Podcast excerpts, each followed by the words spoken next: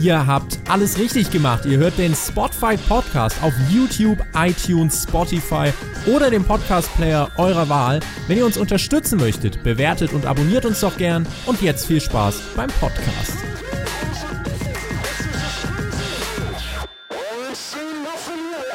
Wrestling um 18 Uhr in Deutschland. Es ist ja so, manche gönnen sich ihr Feierabendbier abends, wenn sie nach Hause können. Äh, wir, wir gönnen uns Feierabend-Wrestling. Meine Frage an dich, Björn. Hast du dir Feierabend-Wrestling und Feierabendbier gegönnt und hast du es gefeiert? Ich habe es gefeiert, mal um die Uhrzeit wieder Wrestling gucken zu dürfen. Ich konnte mir leider kein Feierabendbier genießen.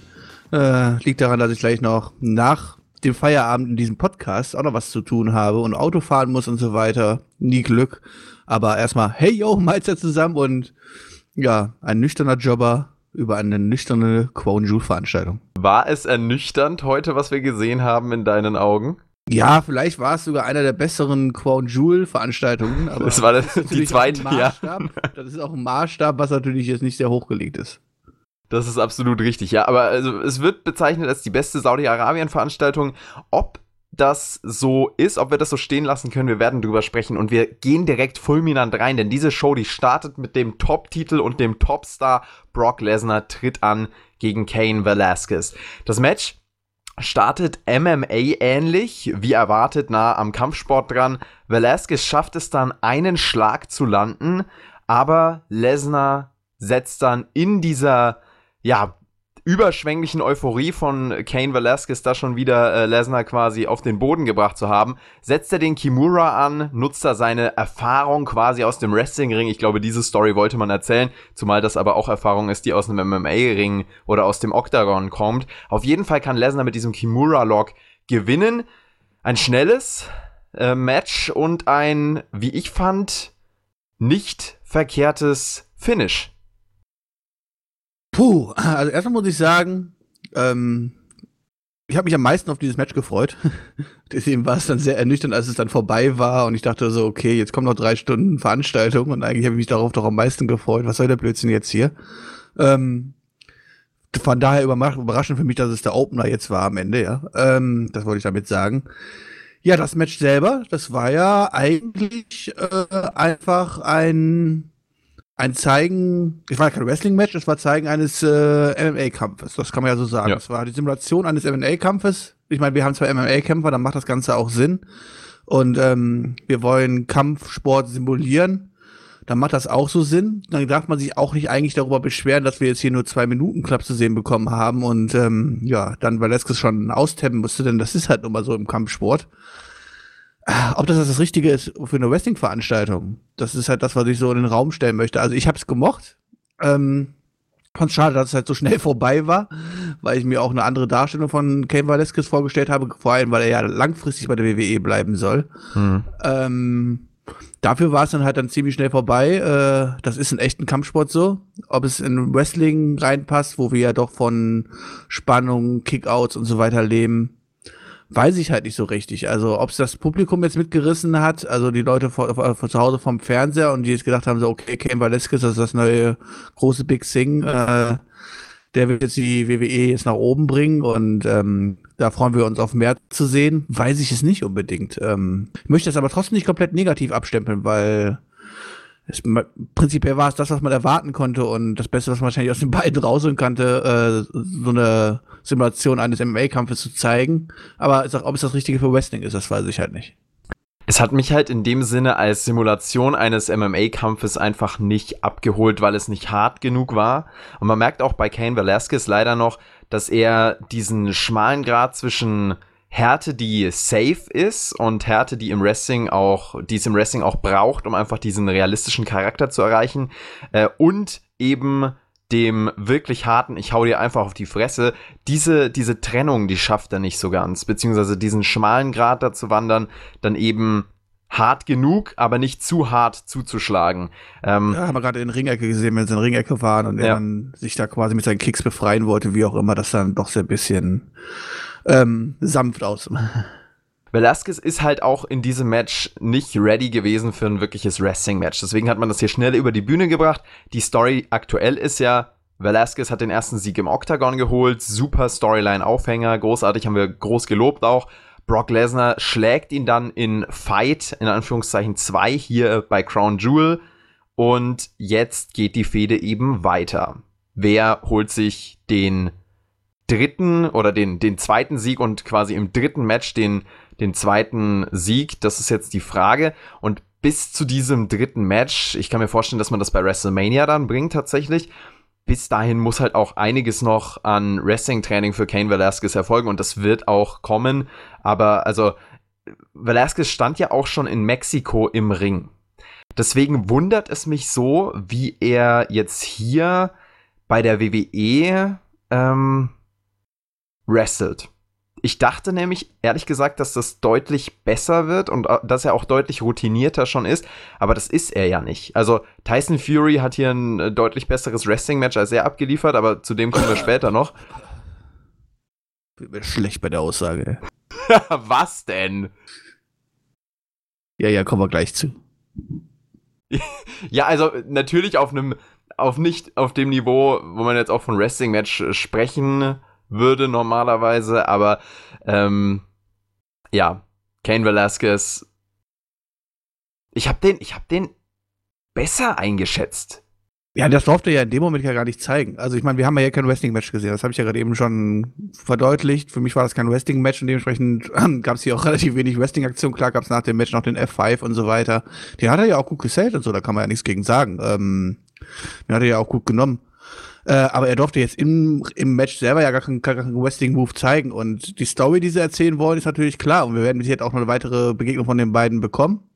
Und dann wird hoffentlich Ken Velasquez aus dem Fehler lernen, dass er sich da so schnell in den Submission Hold äh, nehmen lassen hat. Und ähm, die Story, die sie hinterher erklären wollen, finde ich schon in Ordnung. Aber ich meine, wir haben hier halt nochmal einen MMA-Fighter, der zum ersten Mal ein Wrestling-Match steht. Da kann man die Story doch ganz leicht erzählen, den er halt ja, mit irgendeinem Wrestling-Move halt wirklich nicht rechnet oder sowas halt so. Ich meine, dass er in diesen ja. MMA-Fight jetzt hier verliert, da hat er ja schon bewiesen, dass er Lesnar schlagen kann. Ähm, hat für mich in dieser Wrestling-Show nichts zu suchen, sondern man hätte ja hier wunderbar erzählen können, dass er hier auf Augenhöhe ist mit Brock Lesnar, aber dann halt, ja, durch die nicht, äh, äh nicht, nicht Wrestling-Erfahrung, die er hat, durch eine dumme Aktion dann halt äh, Wrestling-Move-mäßig verliert halt so. Das hat man aber dann nicht gezeigt. Gucken, das werden wir dann wahrscheinlich im dritten Match sehen. Was allerdings natürlich dann keinen Sinn macht, weil dann würde er quasi zeigen, dass der Unerfahrene den Erfahrenen einfach in Wrestling auch noch schlagen kann. Also das ist irgendwie ein bisschen komisch gebuckt, aber naja, gut. Ich fand es schade, dass es ein bisschen schnell vorbei war. Ansonsten, ähm, na, mal gucken, was, sie, was vor allem Kane Velasquez auch zeigen kann. Ne, Yoda bist auch der Meinung, der muss noch mehr zeigen, ne? Ja. War ihn auch zu wenig. Er wollte auch einen richtigen ja. Fight sehen. Yoda guckt ja auch immer fleißig mit. Jetzt ist, jetzt ist natürlich die Sache, ähm, Yoda hat, glaube ich, auch bei Roman Reigns richtig krass gebrüllt, als er äh, wieder mal äh, zigmal als Big Dog bezeichnet wurde. Ich glaube, Yoda, der, der sieht sich da auch im Crown Jewel Ring, der will den Paycheck mitnehmen. Das ist ja hier auch, äh, denke ich, der Aufhänger für Kane Velasquez gewesen. Hier das große Pro-Argument. Hier, guck mal, Saudi-Arabien, da gibt's direkt einen großen, ähm, einen großen Gehaltscheck ausgestellt. Aber darüber hinaus, wie du es auch gesagt hast, ist er ja längerfristig da ich fand nicht, dass man ihn hier begraben hat oder sowas. Man hätte das Finish definitiv besser umsetzen können, wie du sagst. Ähm, Lesnar hat diesen Kimura nicht losgelassen, äh, auch äh, darüber hinaus. Also man hat dann trotzdem noch ein bisschen Wrestling-Elemente mit eingebaut und äh, ja, Elemente auch gezeigt, die es in einem Octagon nicht geben würde. Auch diese Worked Punches, also die gefälschten Schläge, quasi Wrestling-Schläge. Da, da waren ja auch Wrestling-Elemente drin bei denen Kane Velasquez dann eben nicht sonderlich gut aussah. Aber ähm, ja, das bleibt jetzt abzuwarten, wie er sich da auch noch entwickelt. Rey Mysterio hat da mit einem Stuhl eingegriffen. Das ging erst äh, nicht gut. Irgendwann hat er dann geschafft, Brock Lesnar zu vertreiben. Was mir hier erst übrigens bewusst geworden ist, ist, dass Kane Velasquez die meisten Knockout-Siege in der UFC-Geschichte hat. Das hat der, der Announcer vorher angekündigt. Das ist schon eine heftige Statistik, ähm, die schon auch ordentlich zeigt, dass der da sehr viel Erfolg hatte und deswegen auch ein großer Player ist für WWE, wobei Erfolg im MMA nicht gleich Star Power ist und die Star Power ja eigentlich das ist, was WWE braucht. Ähm, eine ganz spannende Personalie auf jeden Fall. Kane Velasquez. Rey Mysterio stand dann eben für ihn auf. Später gab es dann auch noch eine Promo von Rey Mysterio, in der er seine Worte an Lesnar gerichtet hat. Dann hat er irgendwann angefangen, Spanisch zu reden. Ähm, da frage ich mich auch immer, warum sind diese hispanischen Superstars immer, wenn sie richtig aggro drauf sind, dann äh, auch im, im Spanischen auf einmal unterwegs und sagen ihre Fronts und ihre heftigen Abschlussworte auf Spanisch und nicht auf Englisch, wenn Brock Lesnar gar kein Spanisch kann. Das sind dann immer so Fragen, die sich mir noch auftun, aber darüber hinaus würde ich sagen, das, was man hier mit Kane Velasquez und Brock Lesnar gemacht hat, das war ein guter Stepping Stone für jetzt die weitere Rivalität. Ja, Thema Rey Mysterio hat leider irgendwann mal vergessen, seinen Arm anfangen äh, zu zählen, ne? Dem mal in den Ring reingegangen ist, quasi schon kaum einen Ring hochkam, weil er sich ja nur mit einem Arm hochziehen konnte. Wurde er von Brock Lesnar dann nach dem Stuhlschlag unsanftes aus dem Ring rausgeworfen. Dabei hat er sich mit beiden Armen abgefangen am Seil, äh, wodurch natürlich auch seine, seine komische Stütze flöten gegangen ist. Dann war er sich kurz überlegen, ob er das zählen soll. Das hast du ihn richtig angesehen und hat darauf geschissen. Dann war auf einmal die Motivation dafür weg. Ja, passiert. Ähm, trotzdem Rey Mysterio hier natürlich nochmal äh, ein Element oder ein, ein Zusatz, der definitiv bereichernd wirkt und hier auch Kane Velasquez quasi den Arm gerettet hat in dieser Anfangsszene.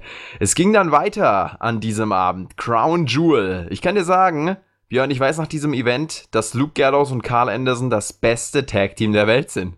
geil, oder? Ja, geil. Kann er vielleicht ja äh, mh, ein, ein, ein Stable aufmachen zusammen mit Shane McMahon. Das ist die besten Wrestler und besten Tag-Teams zusammen. Das wäre doch geil, oder? Das wäre wirklich eines der schlimmsten Booking-Szenarien, die ich mir vorstellen kann. Shane McMahon war übrigens nicht hier in Saudi-Arabien mit dabei. Der ist auch generell jetzt etwas, also der ist raus, auch nach dem Fox-Start von SmackDown und nach der Niederlage gegen Kevin Owens. Finde ich übrigens super, dass man den auch wirklich dann konsequent hier jetzt raushält. Mal sehen, wie lange es hält. Ich glaube aber, dass es äh, durchaus jetzt erstmal so bleiben wird. Ja, Willst und es gab hier Hoffnung machen, dass beim nächsten Crown Jewel auch COC endlich raus sind und wir sie nicht mehr ertragen müssen. Das ist eine gute Frage. Ja, Luke Gallows und Carl Anderson. Es gab ja vorher, also wer stand hier alles drin? Viking Raiders standen in diesem World Cup Turmoil Tag Team Match. Viking Raiders, Revival, New Day, Dolph Ziggler, Robert Root, Heavy Machinery, die ich natürlich wieder ordentlich gefeiert habe wegen unserem guten Bro Otis. Lucha House Party, gut, dann wird's schlimm. Zack Ryder, Kurt Hawkins, über die müssen wir alle nicht reden. Dann die OC, über die hätten wir eigentlich auch nicht reden müssen. Und B-Team. Also ich dachte mir hier, Viking Raiders, Revival, New Day, die drei, die machen es unter sich aus. Und dann kommt hier Luke Gallows und Carl Anderson. Der OC setzt sich durch. Also mit, mit weniger Hintergrund geht doch eigentlich gar nicht. Oder geht zumindest sehr, sehr schwer. Sie hatten jetzt zumindest den Aufhänger mit AJ Styles. Aber hier muss eigentlich, hier musst du die Viking Raiders pushen. Hier musst du ihnen einen Sieg geben, in meinen bescheidenen Augen. Ähm, das war hier völlig fehlplatziert. Also, die Lu Luke Gallows und Carl Anderson, die du so oft hochpushst und dann wieder fallen lässt, die sowieso mittlerweile einfach nicht mehr wirklich ernst zu nehmen sind.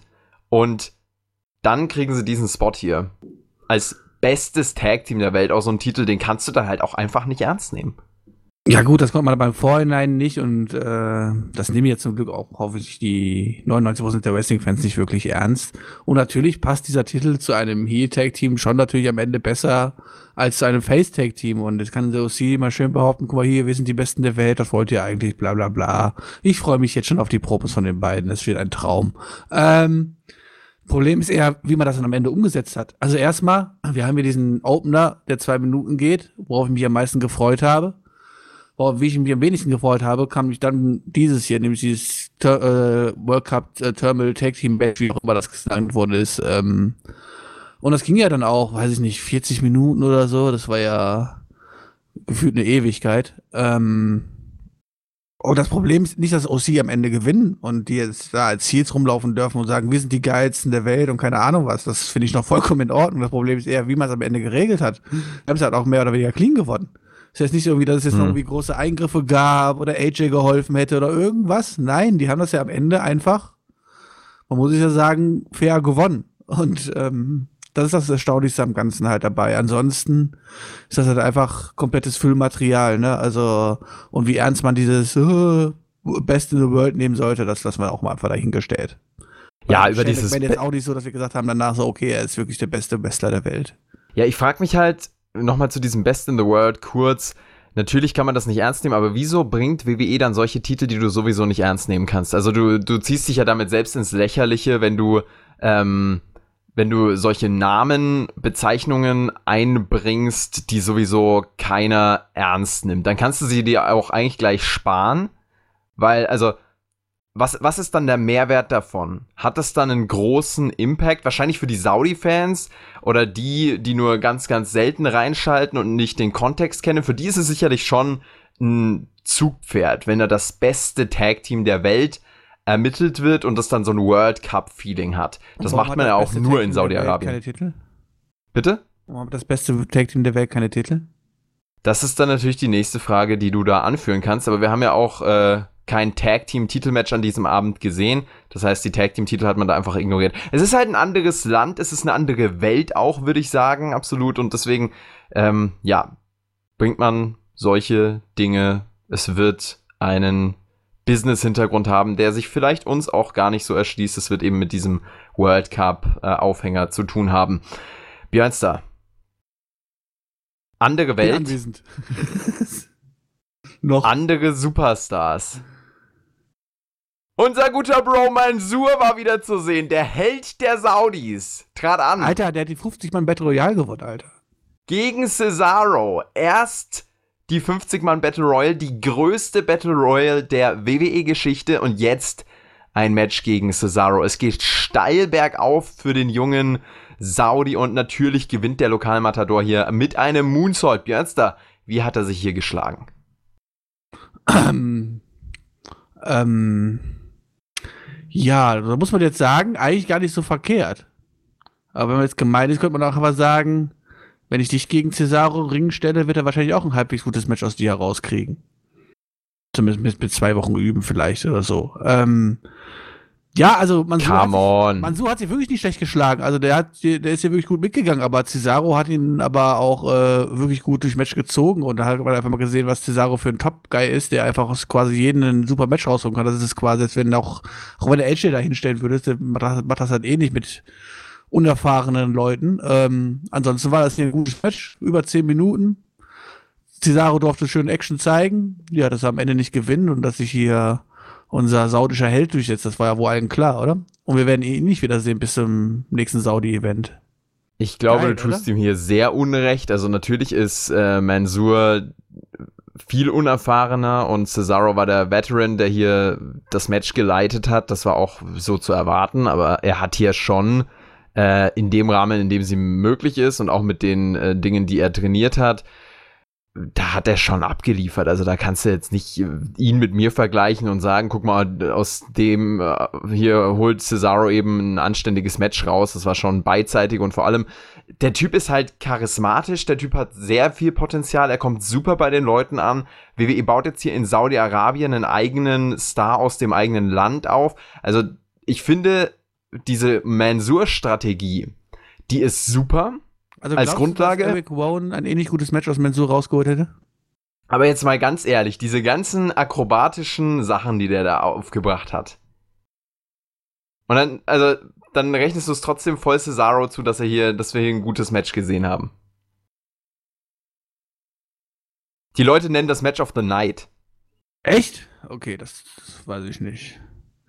Ich, ich fand, es war kein Match of the Night dabei. Ja, ist so. es gibt einfach keins. Mansur ist ein geiler Typ und diese Strategie funktioniert und ist dann mit ihm auch noch gut umgesetzt, weil er halt äh, viel Potenzial hat. Das würde ich dazu sagen. Du erkennst einfach das Potenzial nicht mehr, Björn. Auch bei den Frauen nicht mehr. Lacey Evans. Natalia gegen Lacey Evans. Das erste Saudi-Frauen-Match. Underappreciated. Es wurde dann im Voraus gar nicht mehr so viel gehypt. Aber Leute, ich kann euch jetzt sagen, wir appreciaten das hier. Wir sagen, WWE bringt da wirklich was voran. Und das ist jetzt no joke, weil sie haben sich das auf die Fahne geschrieben, hier was voranzubringen. Und wir können gleich darüber sprechen, ob das jetzt einen Impact macht oder ob das einfach nur so ein Move ist, um Move zu sein, dass nach dem Match. Was ist hier eigentlich passiert? Natalia, die Veteranin gegen Lacey Evans, ihre äh, Rivalitätsgegnerin in der letzten Zeit. Die beiden hatten natürlich mehr an als sonst. Natalia, die Veteranin, gewinnt und danach zelebriert Michael Cole das Match, während Evans und Natalia sich im Ring herzlich umarmen und diesen historischen Moment feiern. Ähm, ja, also ist ja wirklich ein historischer Moment. Dazu wolltest du gleich kommen, hast du gesagt. Ne? Erstmal mhm. zum Match. Ja, wenn ich nichts groß zu verlieren, ich meine, äh, dann lass uns gleich. Lacey Evans diesen Spot verdient hat, lasse ich einfach mal im Raum gestellt. Natalia mit Sicherheit. Ähm, Match war jetzt nichts nichts Besonderes halt so und passt natürlich auch überhaupt nicht in den Kosmos so rein und dann auch, wenn die beiden dort rauskommen, komplett zubekleidet und sowas halt so, dann ist es halt auch immer irgendwie die halbe Wahrheit irgendwie halt so, ne? Aber naja, aber das Match brauchen wir, glaube ich, nicht groß verlieren. Viel interessanter sind natürlich die Umstände und ähm, ja, da möchte ich vielleicht, vielleicht mal ganz kurz anfangen. Ähm, ja, es ist was Besonderes. Das muss man der WWE ja verlassen, dass sie es geschafft haben, sich auch nicht so weit zu überreden, dass jetzt wirklich da ähm, zwei Mädels im Ring steigen. Ähm, ist schon was Besonderes. Wird es die Welt verändern? Mit Sicherheit nicht. Wird es die Frauenrechte in Saudi-Arabien ist irgendwie, wird es irgendwas daran ändern? Nein, wird es natürlich auch nicht. Aber es ist zumindest ein Zeichen. Und ähm, das ist erstmal cool. Was ich uncool finde, ist halt so, dass man anscheinend irgendwie in den letzten Minuten halt mehr oder weniger halt den ähm, äh, Saudi-Arabien erst überzeugen konnte, dementsprechend hier nichts groß aufbauen konnte und dementsprechend ein Match stattgefunden hat, was keine Sau interessiert hat. Mit mindestens eine Teilnehmerin, die sich diesen Spot mit Sicherheit nicht verdient hat. Und ähm, das ist das große Problem. Das hätte man wahrscheinlich noch viel, viel, das hätte ich der WWE auch in dem Fall gegönnt, äh, besser aufbauen können und ähm, größer aufziehen können, dass es dem am Ende auch vielleicht ein bisschen mehr, ja, wirklich Impact hinterlässt. So war es schön, dass es da ist, schön, dass die WWE es geschafft hat. Wird es die Welt verändern? Das natürlich nicht. Ich fand es ganz spannend, auch die Reaktionen darauf zu sehen. Es gab ja Befürworter im Publikum, die das gefeiert haben, die da voll dabei waren. Das waren dann auch im Durchschnitt von den Reaktionen, die man gesehen hat, würde ich sagen, eher die jungen Zuschauer oder jüngere Zuschauer. Es gab aber auch einen Spot beim Einzug von Natalia, bei dem sie mit Flaschen oder mit, mit einer Wasserflasche beworfen wurde. Und auch so ein bisschen merkt, da ist auch eine Antipathie gegen diese Entscheidung. Und natürlich ist es diskutiert und kontrovers, aber was ich am aussagekräftigsten fand, war die Wirkung auf die Frauen von diesem Match ausgehend. Die Frauen im Publikum, das hat, das hat so gewirkt, als hätten die hier wirkliche Vorbilder im Ring. Und ich kann mich da nicht reinversetzen, wie es in so einer Kultur ist, eine Frau zu sein, ähm, sowieso noch mal zwei Podeste unter den Männern zu stehen quasi und immer das äh, aufge aufgedrückt zu bekommen. Björns äh, Klingelton übrigens, keine Bierflasche, er fährt nicht betrunken später. Ähm, ja, ich mache schon leise, ist ja gut. Immer, immer noch nicht. Ja. ja, und wer ist es schuld? Natürlich unsere Spotify-Gruppe hier, weißt du? Ist es so? Die Spotify-Podcast-Gruppe spammt? Ja, soll das denn? Ja, wer ist jetzt schuld, Björn? Dass die Leute da in die Gruppe schreiben oder dass du einfach nicht Profi genug bist, um dein Handy auf lautlos zu stellen? Äh, die anderen, weil die nicht professionell genug sind, während unserer Aufnahme einfach mal die Gruppe in Ruhe zu lassen. Ist auf jeden Fall eine logische Begründung. Und ähm, ja, diese Wirkung auf die Frauen, finde ich, ist eine logische Begründung dafür, da noch viel mehr in diese Richtung zu gehen.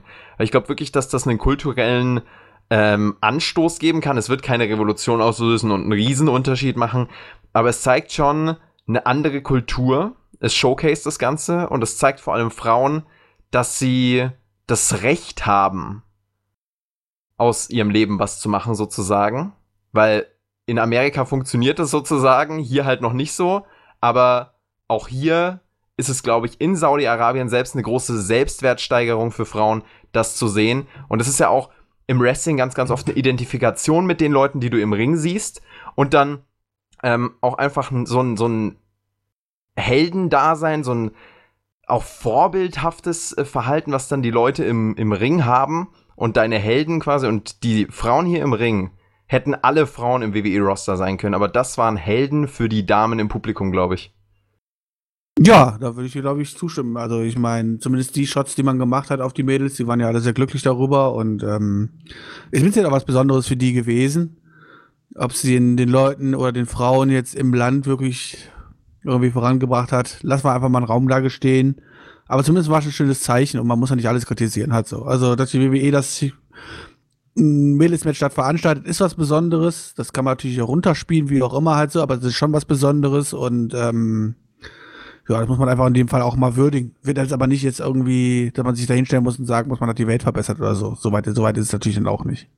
Ja, und da ist auf jeden Fall auch ein großes Pro-Argument für diese Saudi-Veranstaltungen. Wahrscheinlich auch mit das einzige äh, bisher. Also da gibt's ja auch ganz viel Blut und also der Titel ist nicht umsonst auch so gewählt und natürlich, äh, es wird immer gesagt hier, das ist blutiges Geld, was WWE annimmt. Kann man absolut so argumentieren, da habe ich gar nichts gegen und habe ich auch so argumentiert.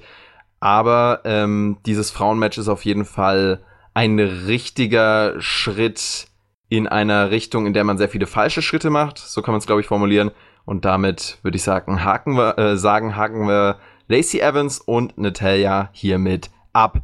Björnster, wir haben nicht nur Kane Velasquez in seinem WWE-Debütmatch gesehen, wir haben auch Braun Strowman gegen Tyson Fury gesehen. Der nächste Kampfsportler, der hier im WWE-Ring durchstarten will. Tyson Fury, sehr beliebt bei den Saudis. Braun Strowman wurde im Gegensatz dazu ausgebuht. Das hat sich dann aber irgendwie so ein bisschen geändert im Laufe des Matches. Es gab einen groß pro äh, produzierten Einzug von Tyson Fury, der dann auch in so einer arabischen Robe rausspaziert ist und sich dann aber im Ring so eigenartig präsentiert hat, so verletzlich war bei jedem Schlag am Anfang zu Boden gegangen ist und im Vergleich zu anderen Superstars, die im Voraus an diesem Abend im Ring standen oder auch bei vorherigen Shows im Ring standen und vor allem im Vergleich zu Braun Strowman sah Tyson Fury aus wie ein Lulatsch, der nichts gebacken kriegt sozusagen. Björn würde jetzt sagen wie ich, aber das ähm, möchte ich jetzt hier nicht noch weiter ausführen. Manche Aktionen von Fury sahen, sahen wirklich gut aus. Dieser Big Boot da hat er wirklich, da hat er reingehauen, aber dann gab es auch wieder Aktionen, da ähm, ja, hat das Training quasi noch nicht ausgereicht, leider. Dann auch Match-Story-Elemente, Björn, ich lass dich gleich, aber das möchte ich nur ansprechen, dass er sich aufregt beim ersten Cover, dass der Ref bei einem 2 einen Kick-Out entscheidet und dann Kick-Out sagt. Da verkauft er dann eine Frustration. Was, Alter? Das war noch, das war noch fast drei, das war noch, das waren noch drei, wie, wieso sagst du hier Kickout, diese Frustration, die überhaupt nicht an den Anfang von einem Match passt, sondern eigentlich ein Match-Story-Element ist, was am Ende kommt. Oder nach super vielen Aktionen, bei denen du es einfach nicht mehr glauben kannst, dass der Gegner auskickt. Also da lief ganz viel falsch und ähm, es war in meinen Augen trotzdem mehr Wrestling als Kane gegen Lesnar, aber es war schon auch ähm, eine Zumutung. Am Ende gewinnt Fury mit dem Countout nach dem Right-Hand-Punch gegen Braun Strowman. Tja, ob das jetzt mehr Wrestling war als bei Velasquez, lassen wir mal dahingestellt. Für mich war das eine Schulhofrangelei. Die haben sich da ein bisschen hin und her geschubst und haben versucht, das Wrestling-Match zu verkaufen. Das war wirklich gar nichts. Also wirklich, das war unterirdisch, das war wirklich nichts. Also ich glaube, ich bin jetzt einfach so dreist und ich behaupte einfach, wir hätten spontan ein besseres Match auf beide gestellt. Weiß ich nicht. Ach, ähm, come on, Björn. Ja, Jetzt, das, so, das sind doch. nichts. Also, sie haben sich ja wirklich nur ein bisschen hin und her geschubst. Und das war's. Also, am Ende gab's diesen komischen kleinen Mini-Faustschlag, der auch noch alles aussah, aber nicht nach viel Impact, woraufhin Born Storm draußen liegen geblieben ist. Das war's. Also, das waren vergoldete zehn Minuten einfach. Also, das war, das hatte mit Wrestling nichts zu tun. Also du, du leidest, glaube ich, sehr an Selbstüberschätzung. Ich weiß nicht, woher die Wrestling-Skills bei uns herkommen, die du da siehst. Äh, ich sehe die tatsächlich nicht so. Und da gehört er auch. noch in der Lage sein, gegen mich zu laufen und einer von uns beiden fällt um, oder? Du, also Tyson Fury, der hat ja hart trainiert auf jeden Fall. Wir hätten wahrscheinlich sogar einen Body Slam hinbekommen.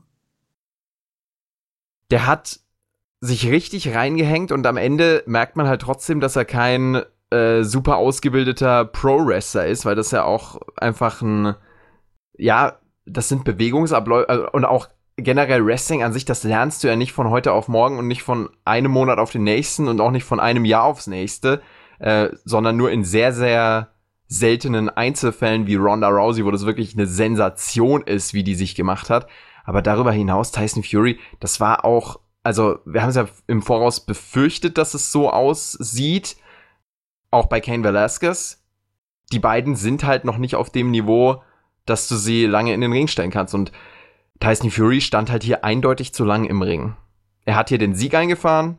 Das war auch zu erwarten, weil Boxer eigentlich nie mit einer Niederlage rausgehen. Strowman hat da noch mal reingehauen. Aber also das hätte man auch einfach in der Länge von Kane Velasquez gegen Brock Lesnar abhalten können oder ein bisschen länger schon gerne, aber ähm, ja, da hat halt matchtechnisch einfach viel gefehlt. Ich glaube aber auch, dass das gar nicht so den Riesenausschlag gibt für die Saudis, die dann einfach trotzdem den Star gesehen haben. Im Match wurde dieser Star dann weniger zum Star, weil er sich einfach nicht so verkauft hat. Ähm, aber das hat, glaube ich, der Veranstaltung jetzt nicht riesig äh, geschadet, würde ich sagen. So hat sich zumindest bei mir angefühlt. Nee, also ich meine, das Publikum war ja einfach nur froh, hier Tyson Fury zu sehen, mehr oder weniger. Ja. Und ähm, das war auch in Ordnung und äh, für mich hätte man das auch ohne Probleme fünf Minuten kürzer machen können. Ähm, hatte aber mit einem, ich sage ja nichts anderes, außer dass das mit einem Wrestling-Match nichts zu tun hatte. Dass es die Leute jetzt vor Ort nicht, also es hat jetzt nicht geschadet. Also es gab also mit Sicherheit Phasen des Take-Team-Terminal-Match, äh, wo, wo ich gedacht habe, also die mit Sicherheit unnützer waren, als jetzt äh, das zu zeigen und unspannender. Ich meine, ich war ja auch gespannt, habe mich auch hier hingesetzt und habe geguckt, so, oh, gucken, wie wird sich ein Tyson Fury und so schlagen, was machen die beiden aus dem Match. Und am Ende muss ich halt einfach sagen, halt, dass sie nichts daraus gemacht haben. Also, das, das, also ich, ich, ich erwarte zumindest halt mit, weiß ich nicht, zwei, drei Trainingsart, zwei Stunden, dass man am Ende, wenn man die zusammen durchziehen würde, dass am Ende das Besseres rauskommt als dieses Match. Wir hatten vor dieser großen Crown Jewel Veranstaltung auch eine Kickoff-Show. Da wurde der neue US-Title-Herausforderer ermittelt. In einer 20-Mann Battle Royal konnte sich Umberto Carrillo durchsetzen, trat dann im Hauptshowverlauf äh, an gegen AJ Styles. Ein Titelmatch für Umberto, zweites Match für ihn. Er hat den Titel nicht gewinnen, äh, gewinnen können, denn AJ Styles hat sich hier natürlich durchgesetzt. Ja, ähm, wieder gutes Showcase für Humberto. Ich bin immer noch nicht groß überzeugt von ihm. Ich meine, Wrestling-mäßig hat er einiges drauf. Ansonsten fehlt mir einfach vor allem Charisma, Ausstrahlung und irgendwas, was dieser Typ, ja, mm, was ihn Typ ausmacht, was ihn besonders macht halt so, ja. Das ist halt alles noch so 0815. Ähm, ansonsten hat er hier ein gutes Match gegen AJ gehabt, wie er auch schon letzte Woche bei War gehabt hatte. Ähm, gutes Showcase. Am Ende gewinnt AJ. Punkt. US-Title-Match damit auch abgehakt. Ich kann dir sagen, Björn, die Saudis, die lieben nicht nur ihren Tyson Fury, nicht nur ihren Mensur, nicht nur die Frauen und nicht nur Umberto Carrillo und AJ Styles, sie lieben auch vor allem Roman Reigns. Wie over war der denn an diesem Abend? Der ist ein richtiger Star da. Ja, da haben sie es irgendwie geschafft halt so, ne? Vielleicht, bucken, vielleicht sehen wir das alles falsch und die WWE buckt einfach seit Jahren einfach nur für die Saudis. das wäre so gut. Da unten geht das voll ab halt so und es ist mittlerweile Vollsport Nummer eins und wir kriegen das alles gar nicht so mit, weißt du, so. Das ist, ähm, zumindest kann man den Eindruck bekommen, wenn man hier, hier die Reaktion von auch Roman Reigns sieht, der ja ganz klar von allen zehn beteiligten Leuten im Ring der Oberste war der war der Star, absolut. Also der hat auch äh, Hogan und Flair überschattet. Und also man muss ja sagen, Roman Reigns, der ist auch in Amerika schon einer der größten Stars bei WWE, aber hier ging er ja noch mal deutlich deutlich mehr ab. 20 Minuten, 10 Mann Tag Team Match. Orton und Reigns waren hier die gefeiertsten, haben sich dann am Ende auch noch mal super gegeben. Das war ein toller äh, Signature Finisher Move Austausch. Roman Reigns kann den Siegespin einholen. Schon beeindruckend gewesen fand ich diese Reaktionen hier. Ähm, ja, dieses Match, Team Flair gegen Team Hogan, hat's delivered in deinen Augen. Es war ja schon dann trotzdem eigentlich exakt das, was man sich so äh, denken konnte. Und äh, ja, genau das musste es auch sein. Ja, es war genau das, was man erwarten konnte. Es war halt wirklich jetzt, äh, das hätte halt eins zu eins so bei War bringen können, einfach random rein, ohne, ohne eine Matchstory rumzuschreiben oder irgendwas, und dann wird einfach gesagt, hör mal Jungs, habt viel Spaß im Ring, verteilt euch eure schönen Finisher und eure Signature und so weiter und ähm, ab geht's. Ähm, ja, und am Ende ist halt Roman Reigns der, der Top Guy, der dann mit seinem Spear das alles beenden kann und ähm, wenn man die Reaktion gesehen hat, hat man ja hier quasi zumindest den richtige Person für den Pin ausgesucht. Wer war's denn, Björnster? Wer ist in deinen Augen die richtige Person? Ja, Waynes, der den Pin durchgezogen hat. Ach so, also du meinst jetzt. derjenige, der dich hinlegen muss, das war ja an den Okay. zwei Orten, der halt da vorher gut kassiert hat, die ganze Finisher. Ach so. Ich habe jetzt, ich habe jetzt anders verstanden. Aber ja, also das auf jeden Fall. Diss gegen Orton, das war ein Lob für Roman Reigns oder für, dafür, dass sie Roman Reigns dafür Ja. ausgewählt haben, wenn man gewusst hat, was für Reaktion er dort zieht. Absolut. Also das ist sehr, sehr beeindruckend. Würdest du generell sagen, die Zuschauerreaktionen an dem Abend waren äh, der Show zuträglich? Beziehungsweise wie sah die Halle aus? Die ist ja in Saudi-Arabien äh, eigentlich sehr beeindruckend. So ein bisschen WrestleMania-Feeling. Auch in den letzten Veranstaltungen immer wieder. Äh, großes Feuerwerk, große Show-Aufmachung. Aber irgendwie hat dieses Mal die Halle leerer gewirkt. Wahrscheinlich auch, weil man vorne die Reihen voller gestaltet hat, was ja auch super war. Also kann man nicht sagen, dass da nicht nur die elitären Scheichs rumhocken. Das ist auch ein Schritt nach vorne. Äh, wie hast du das Publikum so wahrgenommen? Ja, die elitären Scheiß werden anscheinend weniger, weil sie sich nicht mehr ganz so viel dafür interessieren und festgestellt haben, auch nicht so viel auslöst, wenn sie sich einfach da hinsetzen und auf ihr Smartphone schauen. Dementsprechend hat man davon weniger Leute gesehen und da passt natürlich so eine Wrestling-Veranstaltung viel, viel mehr. Zumindest das Publikum diesmal nicht so groß negativ aufgefallen wie die letzten Male. Und ähm, ja klar, über die eine oder andere Reaktion kann man sich schon wundern, wenn man dann so teilweise im Main Event dann so, es ist awesome, Chance hört und so und selber zu Hause sitzt und sich einfach nur facepalmt. Ähm, dann sieht man halt schon, dass das vielleicht ein anderes, markigeres Publikum ist als vielleicht äh, in amerikanischen Hallen und so weiter. Ähm, ansonsten aufmachen war natürlich wieder top, also auch die Stage und so weiter, das ist halt schon, äh, ja, auch wenn wir das Feuerwerk natürlich bei den normalen Warshows wieder haben und so, aber wenn man sieht, was die da allein an den ersten zwei Minuten an Feuerwerk verballert haben, ja, das machen andere Leute nicht so Silvester, äh, Großstädte. das ist natürlich schon immer sehr imposant und sieht sehr cool aus halt so, ne? Da kann natürlich schon ein cooles Feeling bei aufkommen, aber ähm, ja, am Ende kommt halt eine bessere Hausshow rum. Ja, so kann man das, denke ich, feedbacken. Jetzt hast du gerade angesprochen, im Main Event hast du dich gefacepalmt. Es gab äh, Halloween dann zum Schluss noch mit dem gruseligen Fiend Entrance und dem blutroten Licht in der Halle False Count Anywhere Match gegen Seth Rollins von Bray Wyatt. Sie haben ja versucht, Härte ins Match reinzubringen, haben das auch teilweise geschafft, hatten ein paar gute Spots dabei. Bevor wir jetzt zum Finish kommen, wo hast du dich gefacepalmt? Ging's speziell um die vielen Stomps oder wo bist du ausgestiegen? Ja, also spätestens als sie sich dann ähm, vorne auf der Stage befunden haben, habe ich mich dann noch äh, und die ganzen Storms wieder kamen. Ich weiß nicht, wie viele es am Ende waren, wahrscheinlich wieder um die zehn Stück oder so. Ja. Ähm, da habe ich dann wieder sehr gefacepalmt und wieder sehr zurückgefühlt äh, gefühlt zum Hell in a Cell Pay-Per-View. Davor muss man sagen, das Match war auch nix. Ich muss es einfach ganz so sagen, also mich hat das Match überhaupt nicht abgeholt oder so. Es war zwar zu diesem Zeitpunkt noch ein halbwegs normales äh, Wrestling-Match, ja, ähm, auf Hardcore basierend, äh, aber es war nichts, was mich irgendwie abgeholt hat, wie so oft bei Boy White Matches. Also das muss ich einfach so in den Raum stehen lassen. Also wenn es rein Wrestling-mäßig geht und sowas halt so, hole mich bei White Matches halt überhaupt nicht ab. Und jetzt haben wir halt auch noch diese ja, Fiend-Story mit diesem Charakter, der jetzt hier sein zweites Match hat, oder in Anführungszeichen ein drittes Match, das erste Match das war ja nur ein kleiner Squash. Also mich hat das Match auch leider nicht abgeholt. Ich habe versucht, mich da rein zu investieren, wollte einen geilen Main Event, habe ihn nicht bekommen. Und ich weiß auch nicht, woran es liegt. Also wir werden si sicherlich noch mal über das, das rote Licht sprechen. Lass uns doch vorher darüber sprechen, weil es äh, auch zu dem Match gehört hat, äh, bevor wir dann das Finish äh, auseinandernehmen. Dieses Licht, Björnster, da sehe ich rot im wahrsten Sinne. Was soll denn das? Hm. Was, wa was, was soll denn das hier? Diese Fiend-Beleuchtung. Also ich wäre ich wär, ich wär dafür, das zu lassen. Ja, kann man sich drüber streiten. Das ist halt eine Geschmackssache. Ne? Ich habe beim letzten Mal gesagt, hier bei a Cell hat es mich auch nicht groß gestört. Ähm, ich, ich weiß nicht, wie für die Leute in der Halle ist, wie für die, die an die Sicht ist und so weiter. Ähm, mich am Fernseher hat stört es ehrlich relativ wenig und bringt halt zumindest ein bisschen Atmosphäre und zeigt, dass jetzt hier was anderes ist als bei den ganzen anderen normalen Matches, in Anführungszeichen, wenn der Fiend dabei ist. Also damit komme ich schon irgendwie klar, das möchte ich gar nicht groß kritisieren. Also das ist nicht das, was mich jetzt aus dem Match rausgeholt hat. Es dem ist ja- mich dann halt eher diese Langsamkeit von Bray White raus und sowas. Ja, ja.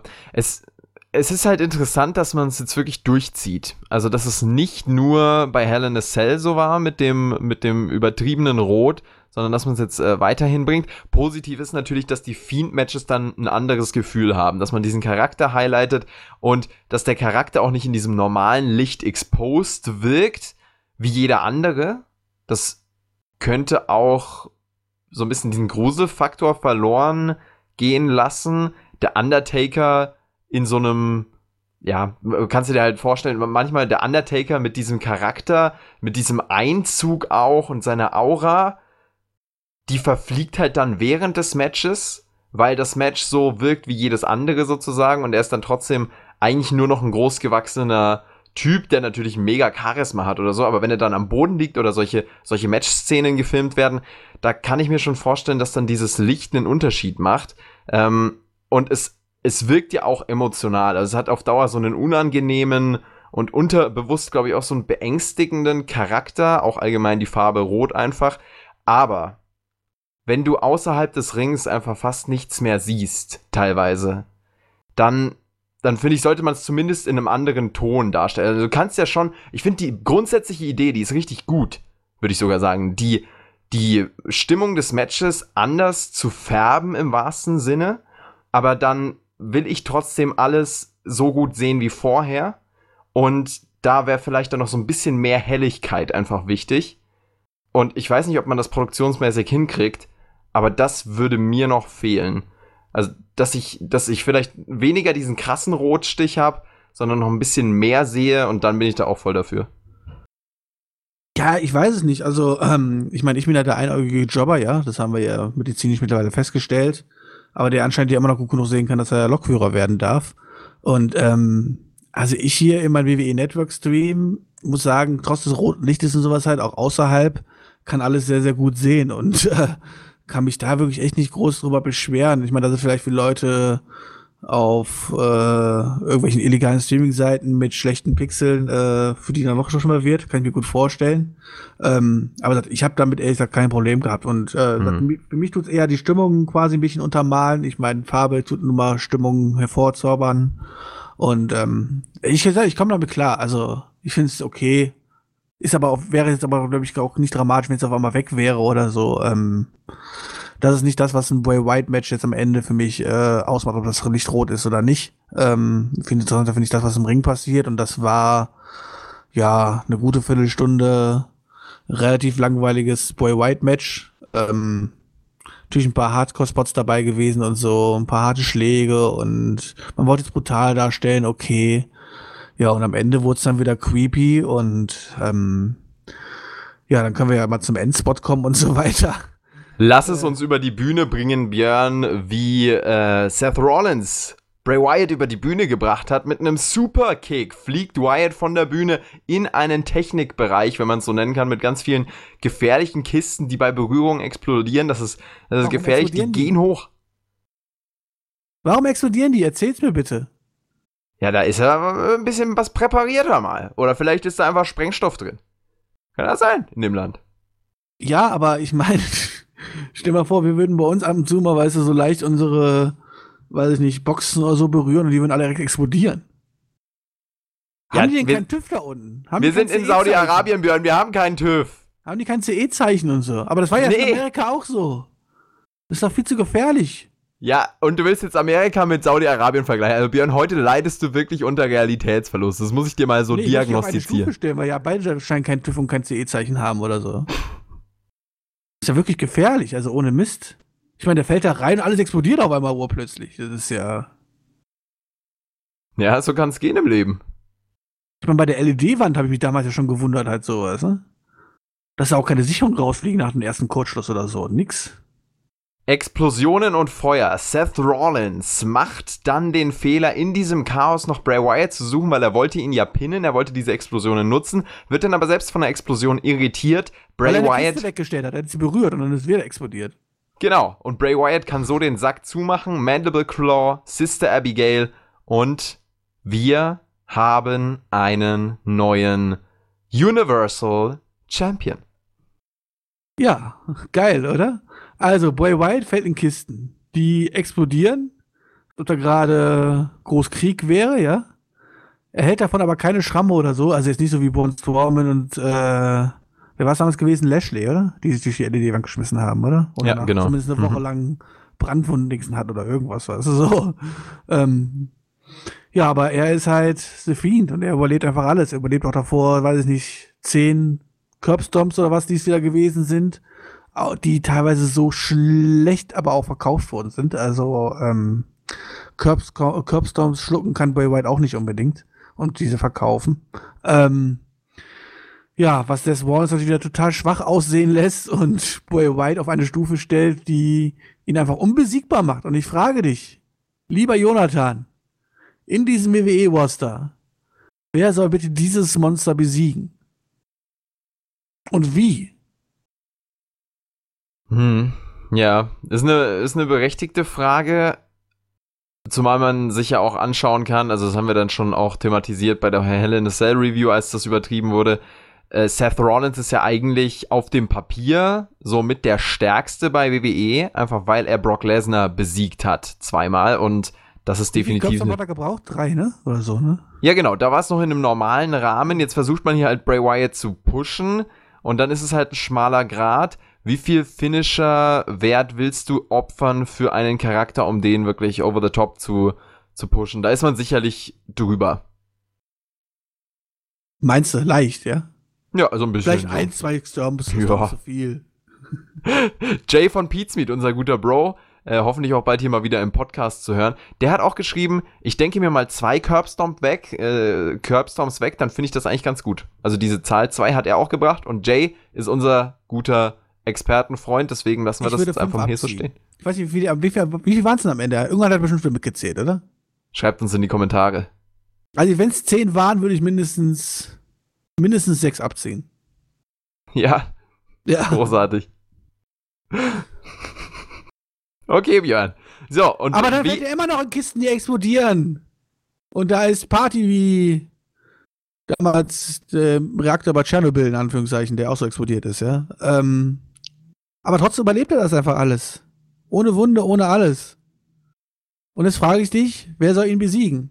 Das andere Monster Brock Lesnar haben wir ja schon geklärt. Ich meine, der hält ja bei weitem nicht so viele Curbs und Außen und so. Der ist also anscheinend der Schwächere. Also müssen wir jemand Neues bringen, oder? Wie wär's mit Spider-Man oder so? Oder Superman? Oder was gibt's noch für Marvel-Helden? Ich kenne mich da nicht aus. Ich bin John Cena. Ja, den Der ist der Namen, Einzige. Den Namen wollte ich mich auch noch reinwerfen. Ist er Ja, dann derjenige, wie er dann 17. Gürtel, äh, 17. äh, Mal den Gürtel geholt, weil er dann der amerikanische Held ist, der amerikanische Superheld, der dann am Ende Bray White besiegen darf? Aber wie? Ja, geil. Aber wie? Ja, mit ein paar AAs, der hat doch das gleiche Problem. Also du meinst, der Super AA reicht dann aus, ja? Ja, der reicht immer. Vielleicht der Super AA in explodierende Kisten. Ja, Björn. Das wird doch was. Müssen wir leider auf die nächste Saudi-Show warten. Und jetzt müssen wir vor allem mal auf das Thema zu sprechen kommen, Björn. Mensch, es hängt hier gerade Bray Wyatt an der Spitze. Wichtig weißt du, und gut. Weißt du, was Bitte? das bedeutet? Ja. Bray ist an der Spitze, ne? Was ist denn jetzt der Top-Titel bei War, wenn ich mal fragen darf?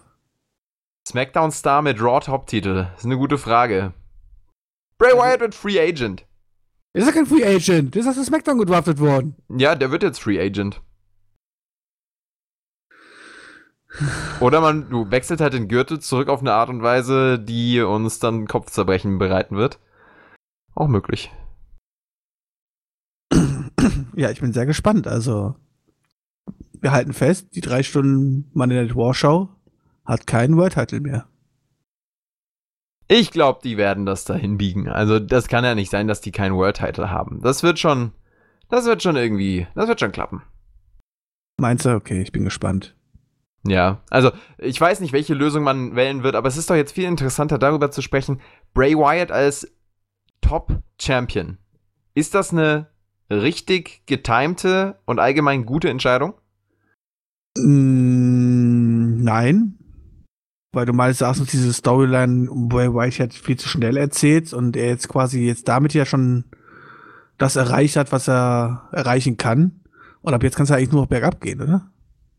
Aber also das ist ja dann eine Grundsatzproblematik. Äh, dann hättest du ja Bray Wyatt gar nicht pushen dürfen, weil wenn er gepusht wird, dann muss er auch ja, irgendwann gewinnen. ja pushen, ohne, ohne ihn direkt ins Titelrennen zu schicken. Das war ja das große Problem, was wir schon damals genau. getan haben, als, als diese Ansetzung gegen Seth Rollins gekommen ist, dass das total unnötig war, weil wir gesagt haben, hey so, ey, der Charakter Bray Wyatt hat diesen Gürtel auch momentan überhaupt nicht nötig, weil der wäre genauso interessant ohne Gürtel. Und deswegen lass ihn doch erstmal ein paar Fäden wirklich haben, wo es gar nicht ums, ums Gold geht, weil er ist noch so interessant, dass es gar nicht ums Gold gehen muss, sondern um die persönliche Fehde gehen kann. Und das hat man halt jetzt quasi komplett ausgelassen. Man hat ihn direkt ins Gold geschickt und wird jetzt wahrscheinlich in seiner Titelregentschaft ein paar Fäden zeigen, ähm, wo aber am Ende aber auch wieder nur ums Gold geht, statt irgendwie eine schöne Storyline zu erzählen, wie Leute versuchen, wirklich, ja, Sephine zu besiegen oder irgendwas. Deine Kritik ist jetzt dann trotzdem wieder darauf zurückzuführen, pusht ihn doch gar nicht nach oben. Weil das haben wir ja dann eigentlich schon als gut bewertet und als spannend bewertet. Und dann war ja auch irgendwann abzusehen, dass Bray Wyatt den Titel gewinnt. Ja, ja du, du kannst ihn ja aber auch zum Main Event Potenzial machen, ohne, ohne in die Titelregentschaft, äh, Titelgeschehen reinzustecken, ne? Ja, genau. Also, das ist jetzt dein Argument. Ja. ja. ja. Weiß ich nicht. Also, ich glaube nicht, dass es neben dem Top-Titel-Geschehen noch sowas Großes, sowas Großes gibt. Es wäre wahrscheinlich jetzt auf die lange Sicht, wäre es die bessere Entscheidung gewesen. Das würde ich auch sagen. Äh, aber Bray Wyatt jetzt an der Spitze in dieser ganzen Fehde und auch mit dem, mit der Vergangenheit würde ich sagen, wenn Bray Wyatt schon an der, äh, auch in, in den Main Events steht, dann muss er jetzt hier auch gewinnen. Und das war jetzt hier bei Crown Jewel schon überfällig. Eigentlich war es bei Head in a Cell schon fällig. Ähm, warum man das nicht bei Hell in a Cell gebracht hat, keine Ahnung. Wer da. Kommen wir jetzt übrigens mal nach irgendwie, wie lange ist Hell in a Cell jetzt her? Sechs Wochen oder so? Vier? Circa? Irgendwie sowas, vier bis sechs Wochen, keine Ahnung. Können wir jetzt bitte festhalten, jetzt nach, nach der ganzen Zeit, wo andere Leute ja sich auch tolle Fantasy-Bookings aufgestellt haben und gesagt haben, so wird's kommen, dass am Ende dieser Hell in a Cell Pay-Per-View und dieser Main, also nicht der Pay-Per-View, sondern der Main Event einfach der größte Farce war, die die WWE jemals in ihrem Leben gebracht hat. Können wir, glaube ich, mal so festhalten. Weil es gibt ja immer noch Leute, auch bei uns im Team, die immer noch von ihr Fantasy-Booking träumen und glauben, hinter Boy White würde noch was Großes stehen. Bin ja gespannt, wann es endlich losgeht. Ja, mal sehen. Ist also. Wo ist, auch unser Publikum das erzählt wird, weißt du? Ja. Ja, also wir wünschen uns halt trotzdem, dass Bray Wyatt da diese Langfristigkeit hat. Aber wenn euch diese Diskussion noch interessiert bezüglich Bray Wyatt und was da noch alles kommen könnte, dann hört gerne mal in die Raw Review aus dieser Woche rein. Da hat äh, Alex das mit mir näher besprochen und da ist natürlich trotzdem noch so ein bisschen die Hoffnung da, dass WWE ähm, ja da einmal kreativ und einmal langfristig bookt. Jetzt ist Bray Wyatt an der Spitze. Als Top Champion ist natürlich dann auch die Verpflichtung, die Company so ein bisschen zu repräsentieren. Ob Bray Wyatt das als Fiend hinkriegt, da bin ich mal sehr gespannt, wie sie das äh, regeln werden. Oder es wird eben keine große Titelregentschaft. Und darauf deutet er auch hin, dass er als SmackDown-Star dann diesen Raw-Titel hat. Das wäre dann die andere spannende Thematik. Wie verliert er dann den Titel? Begräbt man ihn jetzt richtig? Kriegt er vielleicht sogar einen richtig. Ähm, man muss ihn verbrennen einen richtig starken, ja ganz genau, einen richtig starken äh, Titel-Run. Das sind alles diese Fragen, die uns jetzt in den nächsten Wochen beantwortet werden. Ich glaube, wir sollten uns jetzt erstmal einfach freuen, dass Bray Wyatt diesen großen Sieg eingesteckt hat, dass er hier stark dargestellt wurde und. Ach, wurde das, ja? Ich wenn du übermenschlich, nicht stark. Ja, oder einfach nicht menschlich. Also wenn du aus neun, zehn Curbstorms dann einfach äh, ja, dich noch quasi befreien kannst oder zumindest auf den Beinen halten kannst und dann hier den Titel dir holst, dann ist das, finde ich, schon eine starke Darstellung. Oder was ist das bei dir? Ja, ja, ich sage nur stark, fand, fand ich untertrieben, deswegen. Okay, okay. I got it. Björnster, noch irgendwas zu Bray Wyatt als Main Eventer? Nö, man kann wirklich sehr gespannt sein, was die WWE da weiter rausmacht. Ich habe Gefühl, die bucken sich immer weiter mehr in ein in eine Sackgasse wo man halt einfach, äh, ja, die so eng ist, dass man sich nicht mehr umdrehen kann und irgendwann kommt halt irgendwann die Klippe, wo man runterstürzen wird. Es ist so viel Potenzial, glaube ich, noch in diesem Bray Wyatt-Charakter. Es gibt ja Leute, die sagen, er ist komplett begraben. Ich würde nicht sagen, er ist komplett begraben. Man hat ihm Momentum genommen, aber es ist noch eine gewisse Chance da, ihn richtig in Fahrt zu bringen. Das hat doch bis jetzt weder Seth Rollins noch Bray White wirklich geholfen, oder? Das ist. Am Ende mal fest. Also Seth Rollins hat, ich ja. meine, Rollins hat da vorher schon versucht, sich irgendwie, ja, ich sag mal, irgendwie negativ darzustellen, aber mit dieser Fehde zusammen und jetzt auch mal die Reaktion, die man mittlerweile bei Rollins sieht und so weiter halt so, haben wir das eigentlich das neue Babyface eigentlich ziemlich gegen die Wand gefahren, oder? Mit dieser Fehde gegen Bray White. Es ist halt wirklich krass, ne? Also wenn du ein Resümee ziehst, wie waren die beiden davor aufgestellt und wie sind die beiden danach aufgestellt, dann ist es tatsächlich bei beiden Seiten Minus. Jetzt kommt eben dieser Titelwechsel dazu und bei Bray Wyatt dieser Top-Titelgewinn. Das ist dann natürlich ein großes Benefit, aber also ja, vor allem für Seth Rollins sehe ich da äh, schwarz beziehungsweise rot, wie auch immer ihr wollt. Bray Wyatt, der muss jetzt in eine spannende Richtung gehen mit einem guten Gegner, mit einer interessanten Fehde, die kreativ ist und langfristig erzählt ist, in der auch endlich mal dieser Charakter so ein bisschen mehr Substanz kriegt und nicht nur von Woche auf Woche irgendwas Verwirrendes tut, ohne Hand und Fuß. Und da bin ich sehr gespannt, wie sie das umsetzen. Vielleicht kommt sogar der Face-Turn für Bray Wyatt und äh, der Heel-Turn für Seth Rollins, der ist ja auch jetzt dran. Also der, hier, Seth Rollins verliert den Titel, kann jetzt vielleicht noch ein bisschen dem Titel nachtrauern und dann turnt den bitte Heel.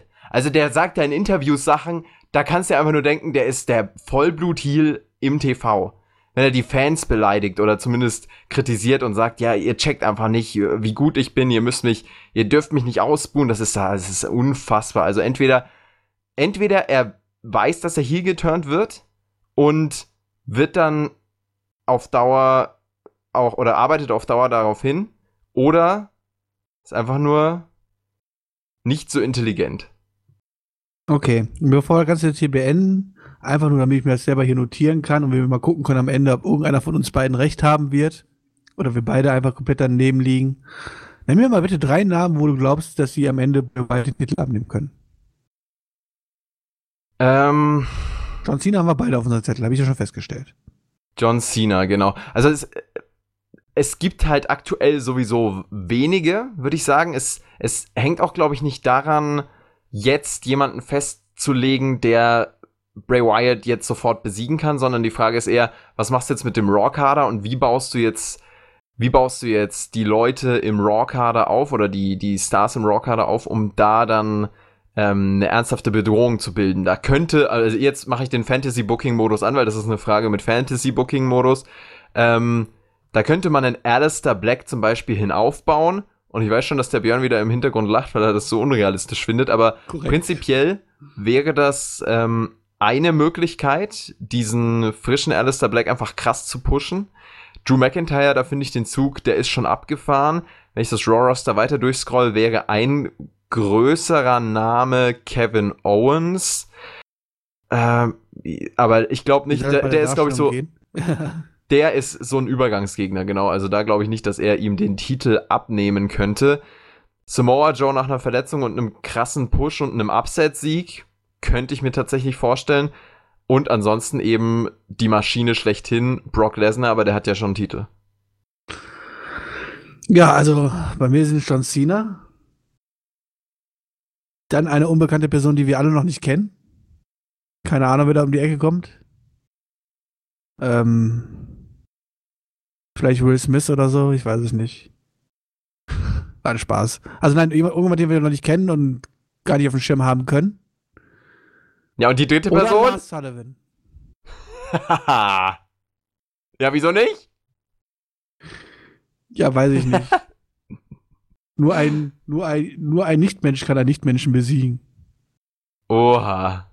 Ja, das wäre tatsächlich eine interessante Paarung. Lars Sullivan ist ja auch wirklich so was den Look angeht und wenn er da reinmarschiert, boah, ja. Ja, also den kann man auf jeden Fall legitim und pushen und glaubwürdig darstellen. Er ist zumindest noch nicht verbrannt, er hat noch keine Niederlage einstecken müssen oder so. Ja. es hängt halt wirklich an diesem Aufbau. Aufbau ist halt key. Und das merkst du auch bei Bray Wyatt. Der hat jetzt, also bei dem war es nicht der Aufbau, sondern glaube ich einfach dieses krasse Gimmick, aber natürlich auch die komplett dominante Darstellung.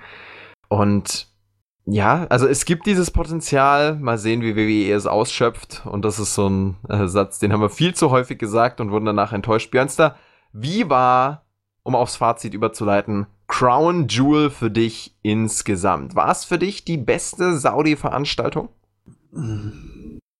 Mm, ja, ja, ja, wahrscheinlich schon. Am Ende wahrscheinlich schon, was aber trotzdem nicht jetzt irgendwie darstellen soll, dass es eine tolle Show war. Ich fand, es war eine interessante Show. Weil mit dem Main Event, den wir bekommen haben, ähm, natürlich auch was Relevantes passiert ist. Und interessant von daher, weil wir zum ersten Mal gesehen haben, was wirklich ein Tyson Fury oder ein Kane Velasquez halt nicht wirklich gut können. Ähm, das hat das Ganze wahnsinnig interessant gemacht und ähm, mich aus dem Einschalten gebracht, äh, weil ich das einfach sehen wollte. Dann hatten wir natürlich viel Füllermaterial dabei gehabt, wie dieses komische World Cup Tag Team Match da halt und Sachen, die mir hier kein Mensch gebraucht hat. Und dann haben wir noch gutes Wrestling dabei gehabt, von mir jetzt auch mit einem Mansur, der von mir jetzt auch dazu beigetragen hat, damit der Perky zufrieden ist. Und ähm, ja, am Ende war es kein Abstenker, also kann man sich angucken, weil Donnerstagabend um 18 Uhr, wenn man sonst im Leben nichts zu tun hat. Aber Feierabend-Wrestling, ganz genau. Ja, Feierabend-Wrestling. Aber es ist nichts, wo jetzt morgen die Kinder auf den Schulhof gehen werden und sagen, oh, hast du das gesehen? Ja, also für, ich, ich finde es ganz spannend, dass du diesen gutes Wrestling-Punkt angesprochen hast, weil Cesaro gegen Mansur war in meinen Augen schon mit das Match of the Night, aber es war trotzdem jetzt nicht auf einem super Niveau oder so. Es war schon, es war ein sehr gutes Match, aber nicht so, dass du jetzt, äh, keine Ahnung, die, die vier Sterne rauskramst und meinst, boah, ey, geil, das merke ich mir mal, das gucke ich mir mal wieder an oder sowas, sondern, ähm, ja, es war in dem Rahmen, in dem es platziert war, völlig in Ordnung. Die beiden haben eine gute sportliche Leistung hingelegt und es hat funktioniert. Aber darüber hinaus war das, finde ich, ein schwächelndes Element, was jetzt das Wrestling, äh, Event, was jetzt das Wrestling angeht. Also deswegen war es für mich auch nicht die beste Saudi-Veranstaltung, weil ich da den Greatest Royal Rumble besser fand, weil es da einfach bessere Matches gab insgesamt. Und wenn der Main Event delivered hätte, dann wäre das nochmal eine andere Geschichte. Aber der Main Event hat für mich nicht delivered. Und es war eine, angenehm zu guckende Veranstaltung in, in manchen Teilen, in manchen Teilen auch nicht. Es war auf jeden Fall schneller zu gucken als manche WWE Pay-per-Views, die es da auch in, der, in den letzten Monaten gab.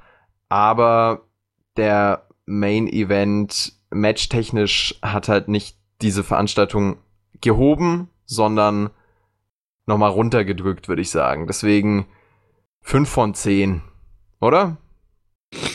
Ja, bin ich bei dir. Bin ich 5 von 10. Klingt.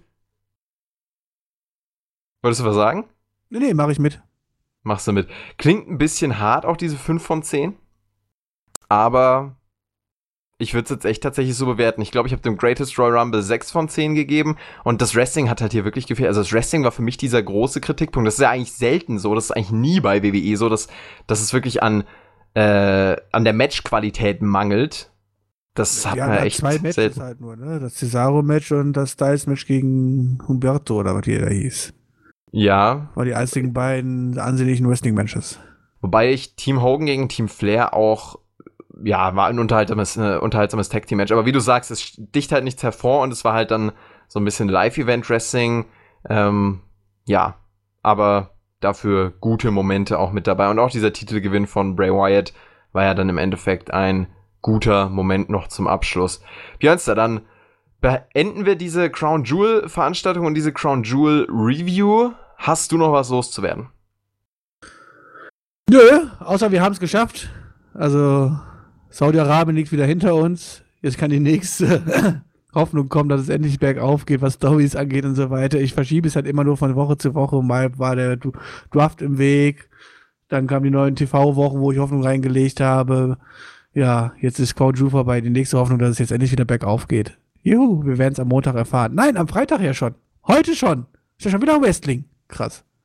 Heute Nacht, beziehungsweise ist es schon so spät, ja. Also wenn ihr, wenn, wenn wir es hochladen, ist es auf jeden Fall schon so spät. Da wird es tatsächlich. Huiuiui. No, geben. Geil. Es wird nochmal Smackdown geben, tatsächlich, ja. Mensch. Und deswegen, ja, da fällt mir auch gerade noch was auf. Ja, äh, ich habe nämlich in die ja, NXT. Wrestler, die ist auch wieder rüberfliegen müssen und so, ne? Und dann wieder worken müssen und so. Das ist auch geil. Ich habe gerade die NXT-Review eingeplant und habe dazu geschrieben, wir beenden die Wrestling-Podcast-Woche jetzt mit NXT, aber da kommt ja noch was, da kommt ja noch SmackDown. Korrekt. Ja, ich meine, kann man schon mal vergessen, guckt ja auch kaum noch einer, ne? Ja. Unter eine Million, ne? Krasses Leben. Ja, wird bei auf Fox äh, wieder ordentlich abgehen. Ja, gut. Ja, ich hoffe, dass sie auf über 2 Millionen kommen. Also wenn die unter 2 Millionen jetzt sind auf Fox, dann ist wirklich, äh, dann brennt das Schiff. Dann sinkt's nicht nur. Äh, ja, gut, okay. Ne? Die schlimmen Metaphern, wir hören jetzt damit auf, die auch völlig äh, übertriebenen Metaphern. Jetzt, ich glaube, wir hauen rein und dann hören wir uns zu SmackDown und gucken mal, was es da noch so zu sagen gibt und ob wir vielleicht auch schon den Fiend mit dem Raw-Titel sehen werden. Mal gucken, haut rein und Dankeschön fürs Zuhören. Reingehauen.